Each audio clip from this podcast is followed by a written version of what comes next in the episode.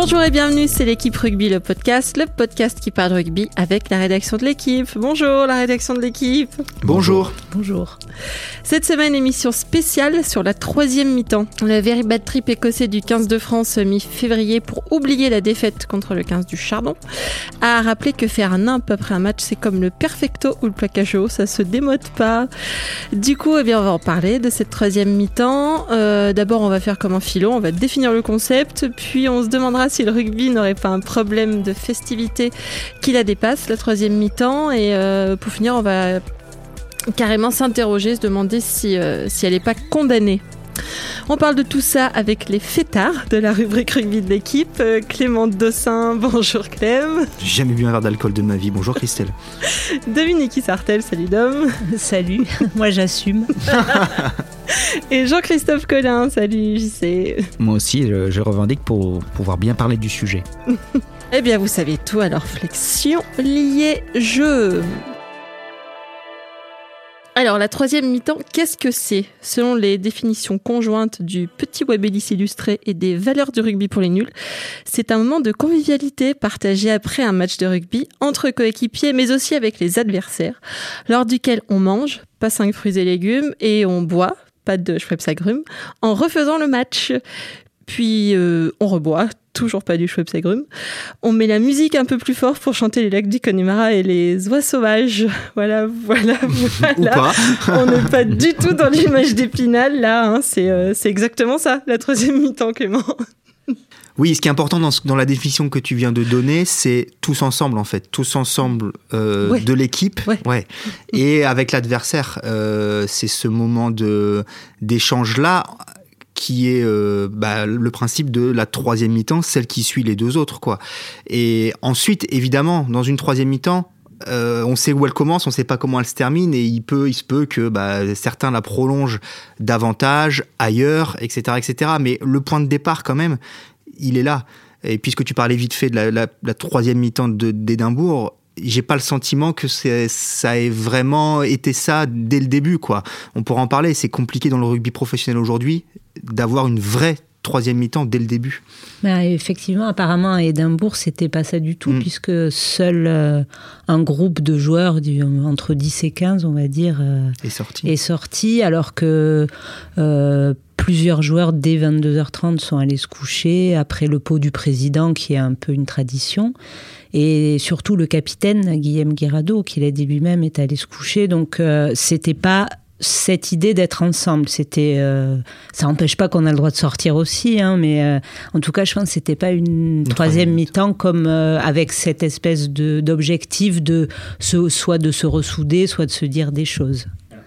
Euh, D'abord, la, la- la troisième mi-temps, elle est ontologique à ce jeu, c'est-à-dire qu'elle a toujours existé, parce qu'elle a, elle a une fonction sociale dans ce jeu.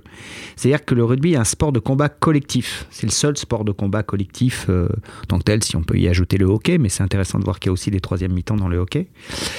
J'ajouterais le handball presque. Oui. Ou cette si- dimension oui, festive aussi. Effectivement, mais vrai. Donc, euh, donc il y a un combat, effectivement, avec euh, au moins avant des coups échangés, maintenant des impacts échangés, et qui créent de la tension. Et la troisième mi-temps a cette fonction d'apaiser ces, ces tensions qui sont nées de ce combat. Parce que sinon, ça serait invivable s'il n'y avait que, que du combat et de, l'op- et de la confrontation. Donc la troisième mi-temps avait cette fonction de réunir les joueurs après le match et de boire le verre de l'amitié pour apaiser ces tensions et les oublier.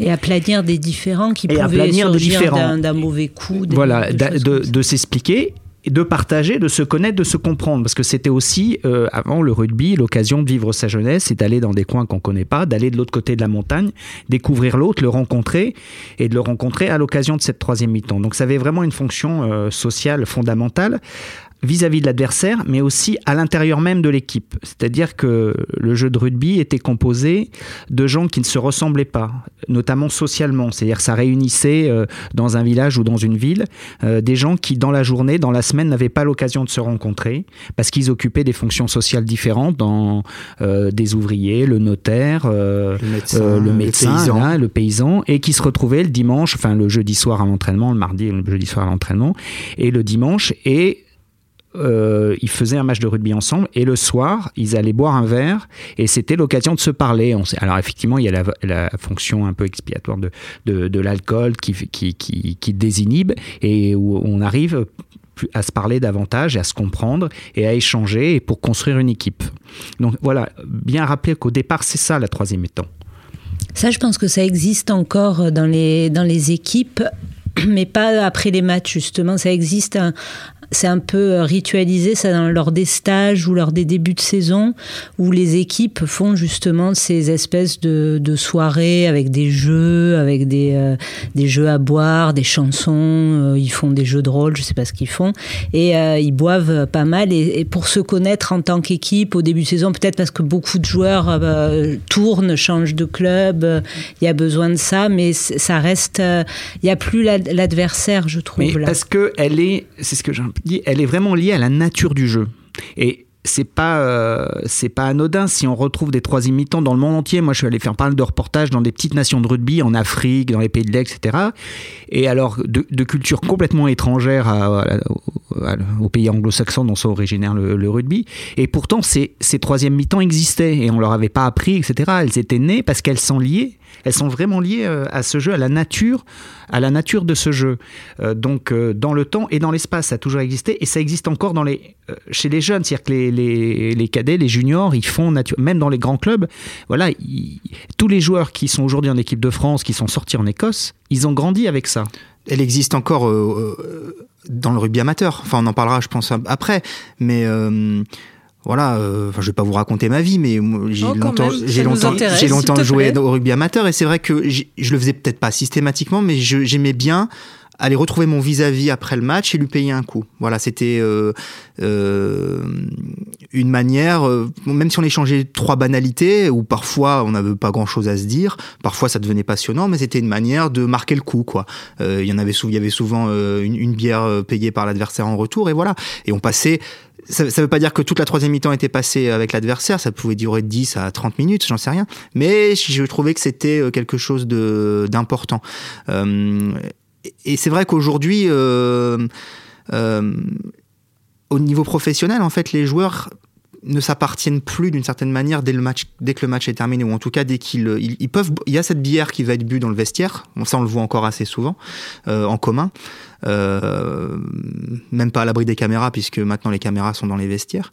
Et puis ensuite, ils, ils, sortent et ils deviennent des représentants de, du club et euh, il faut aller à, à la cérémonie, à la, à la, comment on appelle ça, à la réunion des à la réception, merci, des partenaires pour aller serrer la main de de, de Monsieur Michu qui donne 200 000 euros au club chaque année, de Madame Truc, etc., etc. Et, donc, ben, dès cet instant, en fait, la troisième mi-temps est morte, quoi. Je suis désolé, j'ai peut-être anticipé un peu sur ton, le déroulé, mais, mais euh, donc, c'est pour ça qu'il est compliqué en fait. Euh, c'est une des raisons pour lesquelles il est compliqué. Après, de la... il pourrait se retrouver éventuellement. Après, mais c'est vrai que ça casse un petit peu le. Mais c'est sûr qu'il y a eu une évolution, c'est-à-dire que quand le rugby est devenu professionnel et surtout quand on a augmenté euh, les cadences d'entraînement, il est évident qu'avant, elle était systématique. Mm. Enfin, il faut le dire, elle était systématique en euh, en championnat de France de rugby, l'équipe première sortait tous les dimanches soirs. Euh, c'était systématique. Et puis effectivement, quand on a commencé à s'entraîner, qu'il fallait être là tous les jours à l'entraînement,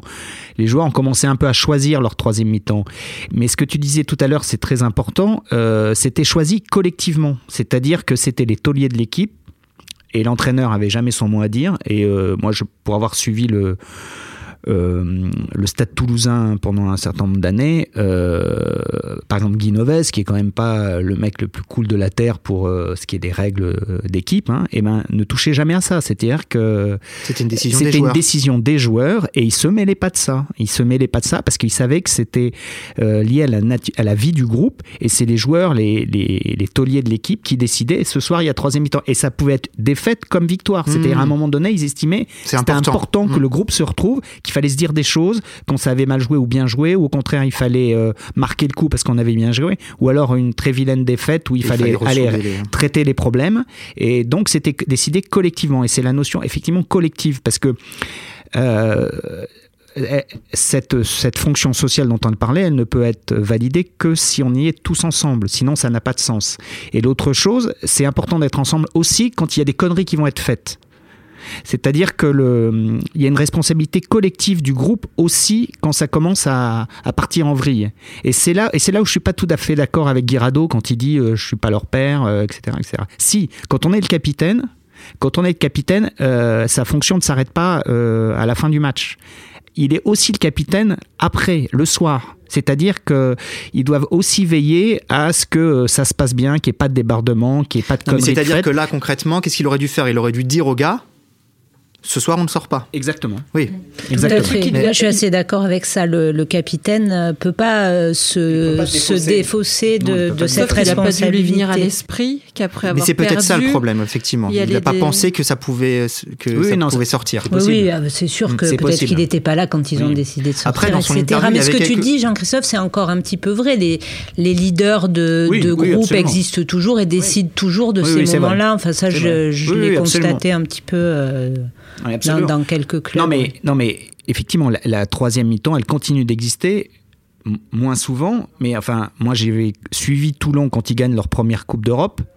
Ça avait été euh, assez incroyable de ce point de vue-là. S'ils ils gagnent leur Coupe d'Europe euh, en Irlande, ils font 48 heures de bringue et ils faisaient une demi-finale euh, le week-end suivant. Et Bernard Laporte les avait laissés se gérer en autonomie. C'était c'est un peu cette tradition. Et ils gagnent le, le week-end suivant euh, contre Toulouse. Donc il y a, ça existe toujours, mais effectivement, euh, c'est euh, des moments qui sont euh, davantage choisis. Après, On- les on peut- débordements, là, c'est autre chose. On On- en parlera. On peut en citer une autre célèbre. Elle, elle, elle est pas, c'est pas complètement une troisième mi-temps dans le sens où il n'y a pas l'adversaire, mais c'est après les Tonga, après la défaite contre les Tonga euh, en Coupe du Monde de 2011, euh, dernier match de poule, une semaine avant un quart de finale contre l'Angleterre où on donne peu, enfin pas cher de, des chances de l'équipe de France et il se retrouve à l'hôtel.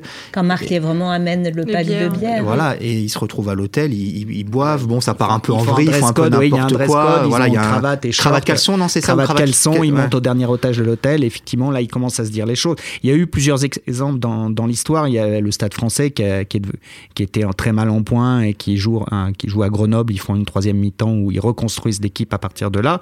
Puis il y a eu là aussi, et c'est pour ça où le rôle des leaders est important. Je pense à la troisième mi-temps qui avait eu lieu après la défaite en Coupe du Monde en 2007 contre l'Argentine. Défaite en poule, ils se retrouvent à À Marcoussis. Marcoussis, ils font Au ouvrir, bar- ils font au baratin. rouvrir le. Ils font ouvrir le baratin et là il y a toute l'équipe et euh, donc effectivement ça part en troisième mi-temps mais euh, il y a euh, le, le capitaine Ibanez et Pelouse qui sont là, qui boivent pas trop et qui cadrent les choses Ouais. et qui vont cadrer les choses toute la nuit. C'est voilà il y a les il y a aussi des responsables, ils restent tous ensemble et et il y a des, des tauliers, des leaders qui cadrent les choses.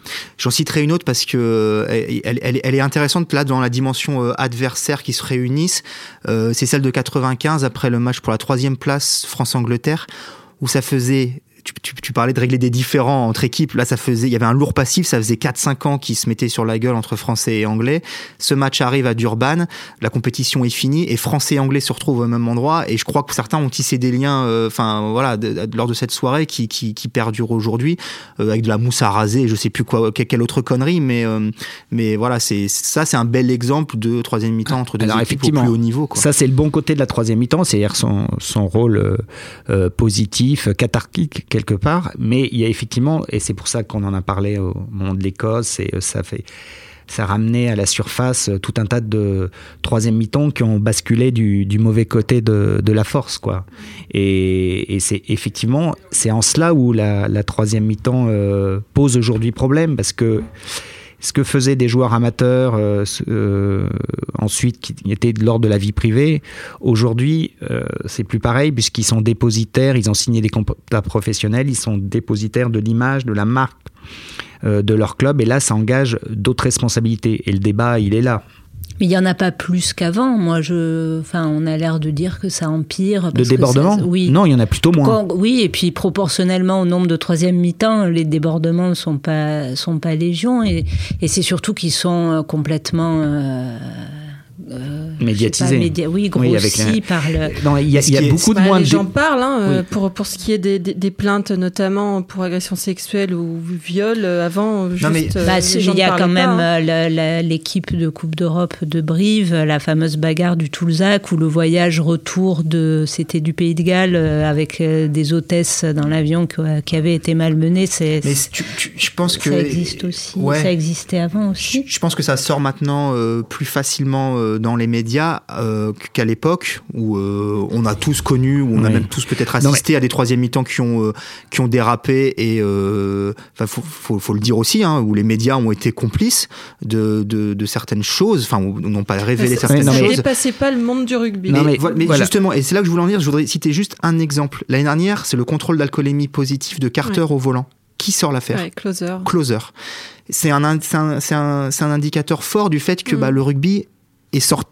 Enfin, en plus, c'est Carter, donc est sorti de sa, sa petite sphère, quoi. Et que donc, euh, bah, par, voilà, on peut plus faire n'importe quoi puisque ça va se savoir. Ça va se savoir par des sources policières, judiciaires. Bien Euh, sûr. Puis, et- puis l'é- l'é- l'époque a changé. Avant, c'était un rugby des campagnes. Donc, effectivement, les joueurs étaient protégés aussi par les institutions, par le club. Euh, le Par la président, mairie le président de la du club, ville. il était ou maire du village, etc. Donc, il- toutes les conneries, cadenassé, toutes quoi. les conneries étaient cadenassées, étaient verrouillées, et on a rangé les bidons entre nous. C'était un entre-soi euh, coupable aussi. hein. Et effectivement, le rugby est sorti de ce, de ce cadre-là. Donc, paradoxalement, il y a effectivement euh, un, un peu moins d'affaires, mais euh, pendant tout un temps, le rugby aussi a protégé d'une quelque part euh, des scandales, a couvert des scandales euh, et de c'est gros pas- scandales. et de gros scandales Et, qui on sont couvre encore, moi je. et qui sont pas en son honneur. Après, Oui, faut- et- ça sort parce qu'il y a des journalistes, parce qu'il y a des gens qui Oui, parlent, mais le rugby continue, si c'est possible, d'en couvrir. Oui, bah c'est dans, couvrir. c'est dans sa culture, c'est dans sa culture, mais c'est effectivement le, le, le rugby par son entre-soi a couvert des scandales dont on peut se dire qu'ils n'auraient pas dû être couverts parce que euh, il y a eu vraiment des, des choses relativement scandaleuses, notamment des des des des, euh, des, euh, des scandales sexuels, euh, de violences, de de- D'accidents de la route. d'accidents de la route, etc. Et quelque part, c'est bien aussi qu'on soit sorti de ça, c'est-à-dire que et que les gens fassent beaucoup attention. Et c'est pour ça que je disais qu'il y a un rôle très important des leaders. Et, c'est, et, et on sait qu'un groupe qui est ensemble, qui a picolé, peut devenir grégaire, bête, stupide, euh, méchant euh, et dangereux. Et c'est effectivement, c'est pour ça qu'il doit y avoir des garde-fous. Mais c'est pas pour ça que cette troisième mi-temps doit disparaître. Mais euh, euh, les gens doivent faire attention. Plus dans la même époque et j'allais dire heureusement. Je peux, Le fait que ça soit en groupe permet d'autoréguler certains comportements. Voilà, c'est pour fait. ça que Je peux et- justement à ce propos euh, citer un excellent papier écrit l'année l'année dernière par une certaine Dominique Issartel ici présente. Et euh, tu avais interrogé, tu t'en souviens même plus Dominique, mais je l'ai sous les yeux, tu as interrogé Christophe Bonnet, chercheur en socio-économie du sport, et qui disait que ceci, parce qu'on parle de la dimension de groupe, donc la troisième mi-temps, c'est toujours quelque chose de très encadré, surveillé, que ce soit par les éducateurs avec les gamins ou par les leaders de l'équipe, et cela explique qu'il y a finalement peu de débordements par rapport aux quantités d'alcool ingurgitées. Sauf que l'individualisme, dont on parlait tout à l'heure, a conduit à des sorties par petits groupes qui échappent au contrôle de l'entité équipe. Et Édimbourg, c'est ça, quoi. Euh, Édimbourg ou d'autres. Euh, les, les Fidjiens euh, de, Du Stade du Stade français. en début de saison euh, qui. Oh, bah là, qui- c'est- il fête un anniversaire. Oui. Je pense pas que ce soit même. C'est même pas après un match. C'est hors. C'est en juillet, ouais. donc c'est hors. C'est hors propos. hors- no, bah, non, pas. Enfin, on peut. Mais c'est vrai qu'ils étaient. C'était pas une troisième mi-temps, mais-. Mais voilà, et c'est vrai que ouais, je te rejoins, Jean-Christophe. Le, le groupe, il peut, enfin, le, le- le- fait que les leaders soient là, voilà, ça, ça peut permettre de, de, de réguler les choses. Oui, eh ben on a tous connu ça dans une soirée. euh, euh, quand il y a un qui commence à faire le con, ben, c'est aux autres de le réguler, de le ramener à la raison, de le rentrer, de le mettre dans, dans un taxi, de le faire rentrer chez lui. Euh, quand il commence à mal se comporter vis-à-vis de jeunes filles, ben, c'est au groupe à, à réguler et, et le mettre dans un taxi et le faire rentrer. Au contraire, de protéger les autres. Donc ça, il y a une fonction importante de- des leaders et du groupe de, de, dans, dans le comportement de toute l'équipe. C'est on est solidaire sur le terrain, mais on, on doit les Est-ce qu'il y a encore cette éducation Voilà. justement à- dans les équipes Est-ce qu'il y a encore ce, cette éducation dans les équipes justement de montrer euh, les limites aux jeunes rugbymen qui, euh, dans, le, dans, dans la société aujourd'hui ben, sont un peu comme les jeunes à se faire passer des vidéos de, de soirées avec des filles, à bien rigoler. Est-ce que quelqu'un régule encore ça vraiment? Moi, moi je m'interroge sur plusieurs choses. le, si on essaie d'analyser, enfin, ou de les raisons profondes à ça, le professionnalisme a amené quoi? A, amené à l'abandon du double projet quasiment partout. C'est-à-dire que si, pour résumer, on forme des joueurs et on forme plus des hommes, euh, je dis pas qu'il faut faire des études supérieures pour être quelqu'un d'intelligent, mais au, moins ça permet de rester en contact avec la société et de pas vivre dans un entre-soi, de pas être en centre de formation à 16 ans qu'avec des congénères entre guillemets. Et, euh, et voilà, l'éducation, je pense qu'elle passe aussi euh, beaucoup par là. Et, euh, et ces jeunes gens euh, Enfin, il y a d'autres choses qui, qui, qui, qui s'ajoutent à ça, la culture du binge drinking aussi, c'est-à-dire que, enfin, on, ne consomme plus non plus l'alcool comme, comme, comme par le passé. Euh, dès que l'autorisation de sortie ou dès qu'elle est donnée ou dès qu'on se l'accorde à soi-même, euh, parce qu'aussi les troisième mi-temps deviennent rares, il y a, il y a, ça devient, euh, il, faut, il faut y aller à fond, quoi. On est dans la mmh. performance aussi mmh. de, de, de, Mais, mais c'est aussi la manière, donc, oui, mais c'est là aussi la manière dont consomment l'alcool les jeunes qui sont autour d'eux. Donc c'est plus un phénomène générationnel. Bien sûr qu'un phénomène le de, binge drinking, c'est d'avaler le maximum d'alcool le plus vite possible pour être sous très vite. Voilà. C'est ça, mais c'est pas, c'est vrai que c'est pas, pas euh, spécifique au rugby. C'est pas spécifique au rugby, mais les, tous ces éléments conjugués, le fait qu'il y ait moins de, de, c'est comme faire circuler des vidéos de, de soirées. Euh, oui, puisque, avec, oui, voilà, par principe, on filmait pas. Euh, on filmait pas ces ébats. Oui, ou c'est ou c'est ou c'est cuite, ou c'est. Euh, mais on peut parler de, enfin. Il y, a quand même, il y a quand même un problème du rugby avec l'alcool, non? C'est, j'ai l'impression que, l'alcool est la base, est la base de tout en rugby.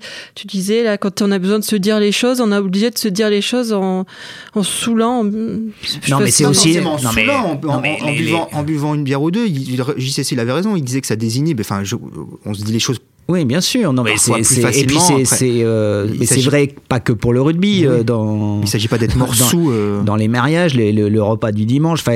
mais mais on, boit. Enfin, c'est ça appartient aussi à la culture française de du et, de, de la de la convivialité d'aller boire un coup. Et puis il y a le rite initiatique dans le rugby quand même de du, décadé, on va dire, aller à 15 à, ouais, 14, 15 ans. vous faites un déplacement avec l'équipe première parce que vous avez la chance d'aller jouer un lever de rideau euh, je ne sais où, et puis euh, il y, a des, y a des packs de bière dans la soute, et puis voilà, dans le voyage du retour, euh, mais c'est encadré par les éducateurs, par, les, par, les, par les plus âgés, et puis on vous, on vous, on vous donne votre première bière. Elle est d'ailleurs infecte en général, et puis, mais ça, ça, oui, ça, ça existe. Et puis, je vois, je, pense pas que ce soit mal, mais bah, quand ça dérape. non, mais voilà, le, problème, c'est quand ça, dérape. Ce qui est gênant dans les dernières affaires, moi, ce qui et euh, qui m'a beaucoup heurté, c'est quand même on a affaire à des affaires d'agression sexuelle comme ça, mm. et ça ça c'est pas tolérable quoi. C'est pas tolérable euh, et c'est pour ça que justement là on n'est plus dans la convivialité sympa du bière de la rencontre avec le commun. Là on est dans des affaires d'agression pénale qui sont graves. Et donc c'est à ça où il faut, faut être intraitable faut être intraitable là j'en reviens à la formation des hommes. Oui mais il y a un comportement où tout on a l'impression que tout leur est permis euh, pour aller jusque-là. C'est oui, vrai. il y a peut-être certainement un sentiment de toute puissance qui s'installe. Maintenant, c'est des joueurs un peu stars ou effectivement, ils, sont peu en train de sortir de la société réelle, ce qu'il n'y a plus le double projet, comme mm. tu le disais fort justement. Donc euh, effectivement, il y a peut-être un problème de, comportement individuel, de sentiment, euh, où il n'y a plus de barrières. Ou qui n'est pas spécial aux Français, parce que tu disais que c'était culturel, mais je, je regardais, là en Nouvelle-Zélande, euh, ils, ont, ils ont mené une enquête sur les écarts de conduite des All Blacks. Ça a été nommé respect et responsabilité ça pointait le problème d'alcool, de comportement euh, aussi en, Nouvelle-Zélande. Mais ils ont mis en place des, des, des garde-fous, entre guillemets. Hein. La fédération néo-zélandaise a pris ça hyper au sérieux. Bon, ça n'a pas empêché euh, Aaron Smith de faire son affaire avec une jeune fille dans des toilettes. bon, ça c'est. Ouais, voilà. Euh, mais il y avait ça aussi en, quelqu'un et avoir équipe. Les, c'est les, les, Chiefs, les Chiefs qui avaient fait appel à, des, à une stripteaseuse, je crois, pour une soirée de fin de saison et ça avait, ça avait dégénéré. Mm. Mais ça, je pense pas que ce soit d'aujourd'hui. Euh, ces, euh, débordements avec mm. euh, des, femmes, ça, ça, fait longtemps que ça, que ça existe. Encore une fois, c'était pareil, ça, se sort, ça sortait peut-être pas, mais tous les journalistes de, du siècle dernier qui ont fait des tournées avec l'équipe mm. de France et tout ça dans les, dans, les années 80 et racontent tout ce genre d'histoire. Et Donc ça, ne vient pas de, la formation, de la, du double projet ou pas double projet. Il n'y avait pas de tout, de tout, ça il y a 50 ans. Ben, ou 40 ans ou 30 ans. Non, mais je crois que moi, c'est mon sentiment, je pense que ça renvoie quand même profondément à la formation des hommes. Euh, oui, ça existait, je suis d'accord avec toi, mais, euh, mais ouais, je sais pas. C'est il y a un rapport au sexe aussi du rugby qui est compliqué de toute façon. Ah, de, Je lisais une, euh, une, une, une psy euh, qui doit être sexologue aussi qui disait après c'est de passer le ballon, euh, il se passe les copines quoi. Oui, oui, oui. c'est le tous ensemble du début, non On y revient. Tous ensemble, tous ensemble. Il y, a une sociologue, y a une sociologue qui avait fait Anne Sauter, qui avait fait une étude dans un qui était resté un an dans et qui avait effectivement euh, pointé euh, ce rapport euh, très particulier de, du, rugbyman du rugbyman, du rapport aux femmes des, des rugbyman, ce, ce, ce rapport un peu lié à sa besoin d'affirmer sa virilité, donc qui passerait par une forme de, de domination quelque part, et puis ce côté collectif aussi où on a joué ensemble et on aurait l'impression qu'il faudrait aussi partager collectivement. Donc effectivement, il y a, il y a des euh, des, des, choses qui sous-tendent une vieille culture du rugby et qui interpellent. Euh, mais, mais, moi, je, enfin. Euh, moi aussi, j'ai fait un peu de rugby universitaire ou à Paris en, amateur. Et moi, je suis surpris parce que c'est pas, j'ai pas rencontré ce genre de problème. J'ai pas rencontré, j'ai jamais, honnêtement, hein, j'ai jamais vu de problème de, de, de, mauvais comportement à l'égard des femmes. J'ai vu moi beaucoup de troisième mi-temps potache où on faisait vraiment des grosses conneries. Hein. mais, mais des conneries potaches. Moi, j'ai assisté à des séances de recadrage de mecs qui devaient vraiment qui devaient qui devenaient lourds avec des filles euh, de la part de de la part de l'équipe, de la part des leaders. Donc il y avait cette fonction aussi euh, importante de, de, protection. Mais là, les, les, cas dont on parle dernièrement, ils se sont passés où? Ils se sont passés dans des chambres d'hôtel, à l'écart justement du groupe. Je veux dire, quand il y avait des recadrages, quand des mecs devenaient lourds avec des filles en boîte, par exemple. Euh, le, là, les deux, les, les, deux, les deux affaires dont on parle, c'est Édimbourg et euh, les Grenoblois. Euh, je crois que l'affaire est Bordeaux. toujours à Bordeaux. Hein, l'affaire est toujours en cours avec euh, Je pense qu'elle est en les Grenoblois, il y a une, il y a une plainte pour pour viol en réunion. Pour viol en réunion. Ah. Et on évolue, euh, l'expression peut-être maladroite, mais on évolue dans une zone grise, c'est-à-dire que bon, bah voilà, la fille est consentante jusqu'à un certain point où elle l'est plus, et donc du coup, ça devient un vrai problème. Et effectivement, voilà, dans, cette dimension. parce qu'on rappelle qu'on peut être consentant pour aller passer la nuit avec, un, rugbyman, on n'est pas, obligé de supporter. Il y en a cinq qui arrivent, ou même un qui arrive. C'est ça. Que faire entre guillemets? Enfin, je veux dire là, c'est plus la troisième mi-temps, quoi. Enfin, c'est plus. Non, non, mais c'est pour ça. C'est pour ça que c'est très bien que ces affaires sortent, que la justice s'en penche s'en saisisse et qu'il y ait des condamnations. Et ça, c'est ça, c'est important parce que c'est et on, on, se disait, c'est quand même assez étonnant. Euh, le mouvement MeToo, par exemple, il y a assez peu de sportifs, il y a assez peu d'affaires qui mm. sortent dans le sport. Ça veut dire qu'il y a toujours une chape de plomb mm. quand même sur le sport, sur ces affaires-là, et qu'on est, c'est assez étonnant euh, parce qu'on sait qu'il y a des affaires et pourtant elle, euh, la, la, parole se libère pas encore dans le sport et ce serait peut-être bien qu'elle que ça vienne aussi dans ce domaine-là bah, on peut conclure, hein, peut-être, sur ces non, mais après, tu, paroles. Tu, tu, demandais en introduction, Christelle, si la troisième mi-temps était morte, en fait, enfin, si elle était, euh, condamnée. Si elle était condamnée, quoi.